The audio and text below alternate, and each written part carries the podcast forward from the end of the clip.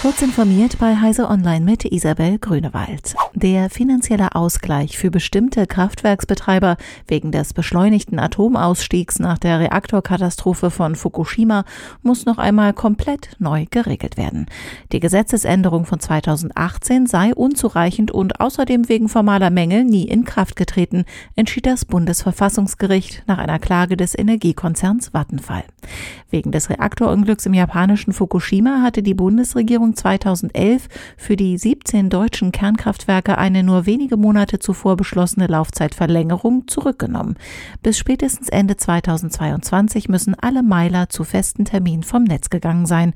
Dann ist Schluss mit der Atomkraft in Deutschland.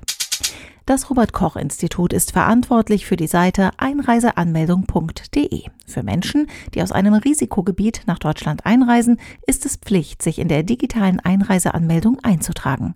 In der Datenschutzerklärung fehlen Angaben zur Übertragung und Kontakt. Die Seite überträgt unter anderem Daten an den Geodatendienst HERE. Die Pressestelle erklärte dazu auf Nachfrage von Heise Online, die Datenschutzerklärung werde gerade dahingehend überarbeitet, dass die Kontaktangaben vollständig sind und alle Subunternehmer der Bundesdruckerei dort aufgeführt werden. Facebook lässt den zur US-Präsidentenwahl verfügten Stopp für Anzeigen zu politischen Themen weiter in Kraft. Werbekunden sollten sich darauf einstellen, dass er noch einen Monat lang dauern könne, wie das weltgrößte Online-Netzwerk ankündigte. Möglicherweise könne er aber auch früher aufgehoben werden. Als Grund für die weitere Aussetzung der Platzierung von Beiträgen zu politischen und sozialen Themen nannte Facebook die Wahlen nicht zu gefährden, offenbar wegen der noch nicht erfolgten Auszählung aller Stimmen und der von Trump ins Spiel gebrachten angeblichen möglichen Wahlmanipulationen. Trump hatte dafür keine Beweise vorgelegt. Amazons Sprachassistentin Alexa soll künftig automatisch Skills anbieten, die für den Nutzer nach Einschätzung eines Algorithmus gerade praktisch sein könnten. Die Funktion steht bereits in englischer Sprache für User in den USA bereit. Ob und wann das Feature auch in Deutschland angeboten wird, ließ Amazon vorerst offen.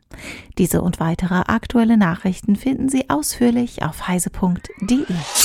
Werbung die Intel vPro-Plattform ist für Unternehmen konzipiert und weit mehr als nur ein Prozessor. Die umfassende Plattformtechnologie erfüllt nicht nur die Anforderungen ihrer IT, sondern auch die Wünsche ihrer Mitarbeiter. Die Intel vPro-Plattform vereint erstklassige Leistung, hardwarebasierte Sicherheit, moderne Fernverwaltbarkeit und Stabilität, sodass sie Unternehmensproduktivität beschleunigen, Daten besser schützen und von überall ihre PCs verwalten können. Gehen Sie auf intel.de slash morewithvPro und erfahren Sie mehr.